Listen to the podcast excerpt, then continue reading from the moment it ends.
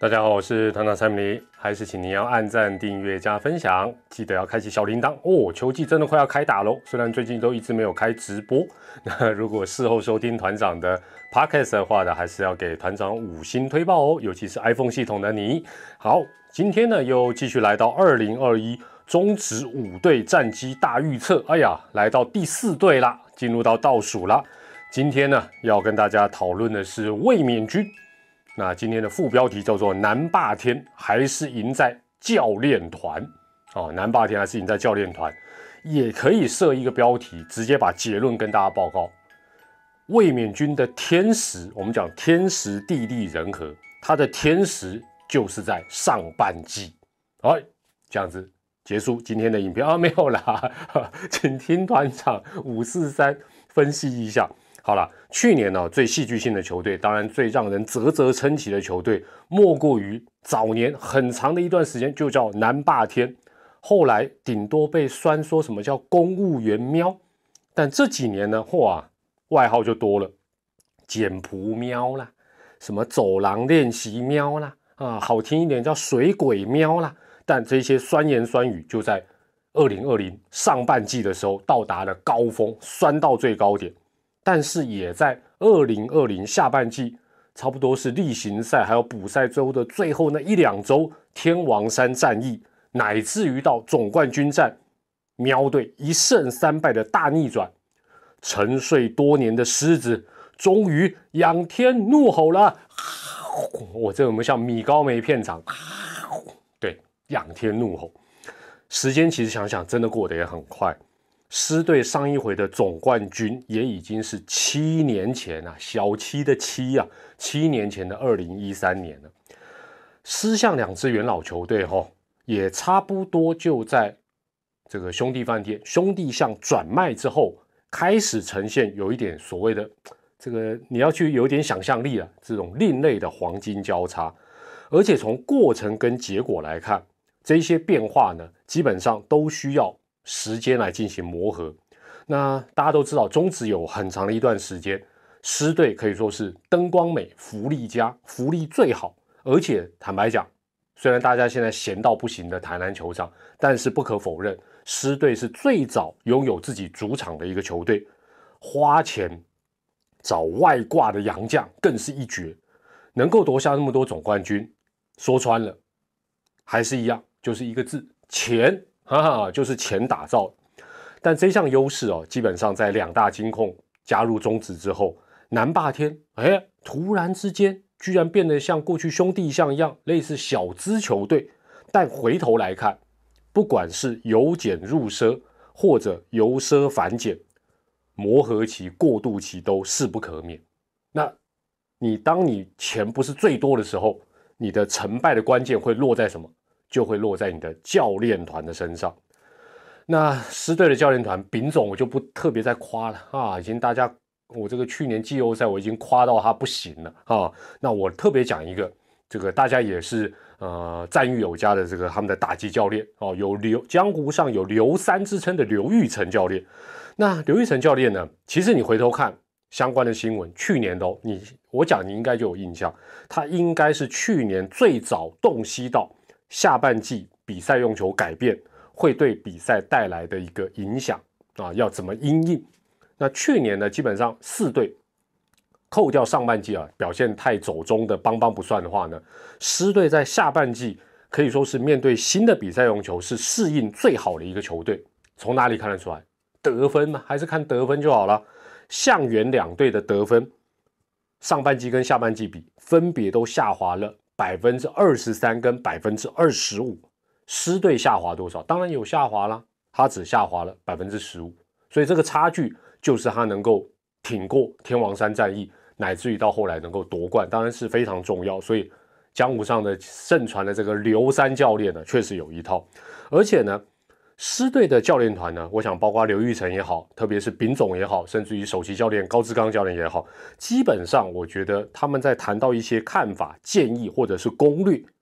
都是简单明了，不会虚无缥缈。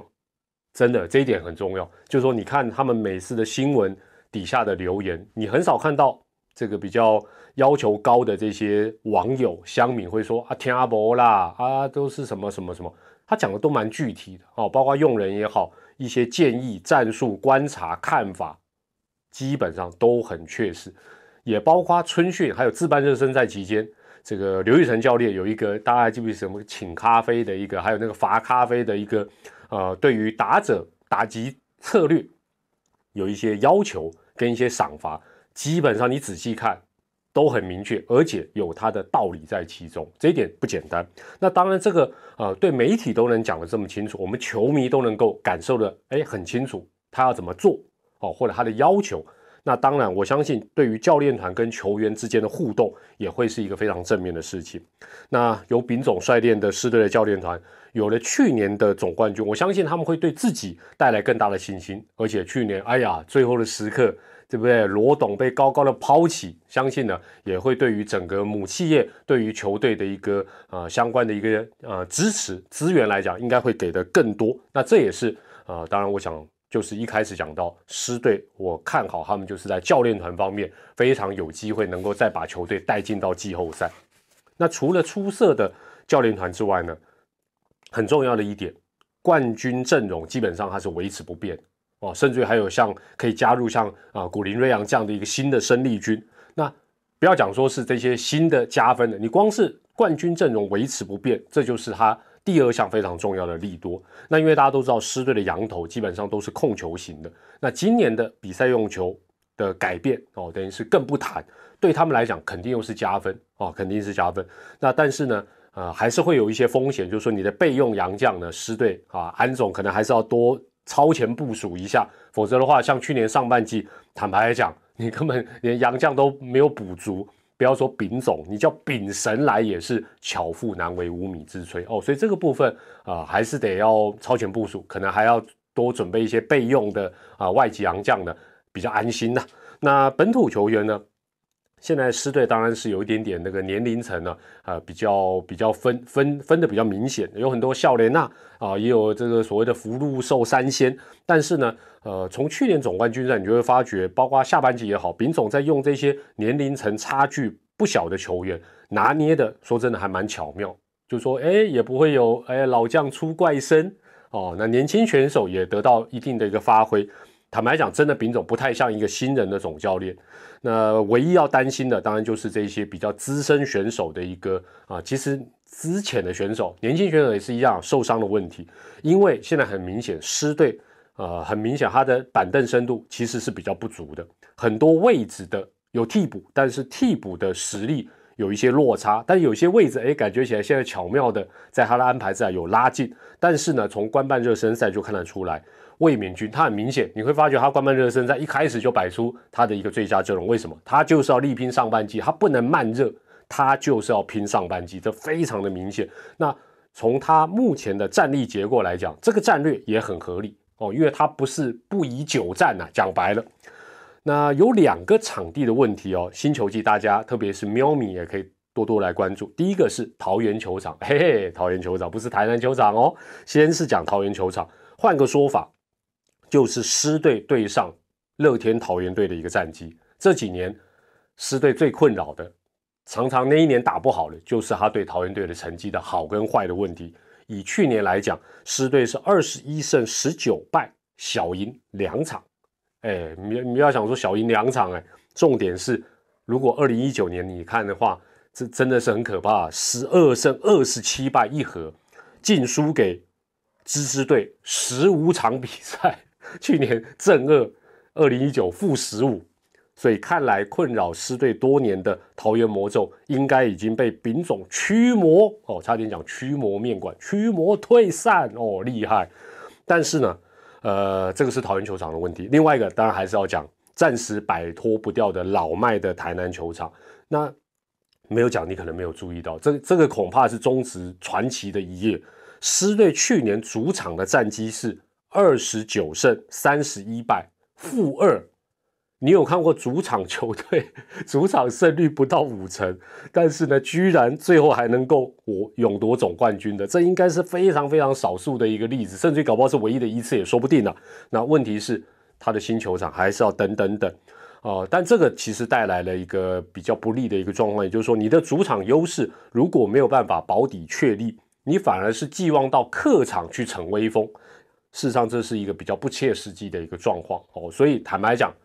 讲到了这关键的两个球场，台南球场反而会让狮队是要比较小心的哦。那绝对，我想你说你要再来一次胜率，主场胜率不到五成哦。那当然，他有些主场不一定在台南打了，但是 anyway，不管怎么样。台南球场的胜率，他如果不能拉高，其实是卫冕之路会比较辛苦的。好，总结来讲，团长认为狮队在打进季后赛的希望很高，但是我们刚刚一开始讲到的，他的天时卫冕军的天使时机点基本上就是锁定上半季了。那上半季我再更进一步挑明讲，能够威胁到喵喵的，基本上就是刚才讲到的乐天桃园哦。所以讲到目前为止。团长认为，新球季上半季应该就是喵喵跟吱吱哦两队拼第一的一个几率了，应该是最大的。那万一统一是对上半季没有办法如愿，也不是说啊他下半季就绝对呃不可能哦就没有希望，也不是，而是在季中选秀之后，毕竟他选秀顺位也比较后面，可以说季中选秀之后的下半季绝对是群雄并起的激战揭幕，不用讲别的吗？帮帮就好了，对不对？已经摆明就是要选进江少庆，那这个坦白讲，这个战力是大大的加分。所以，呃，季后赛门票对于卫冕军南霸天来讲，当然是尽早落袋为安了。哦，就是说尽量赶快上半季夺下来，下半季呢，哎，好整以暇的来准备季后赛，这应该是他目前很明显的一个战略。所以呢。哎呀，过去让大家感觉起来大拉拉的啊，很粗犷的丙总的歌喉，只能讲丙总赞啦，教练团赞啦，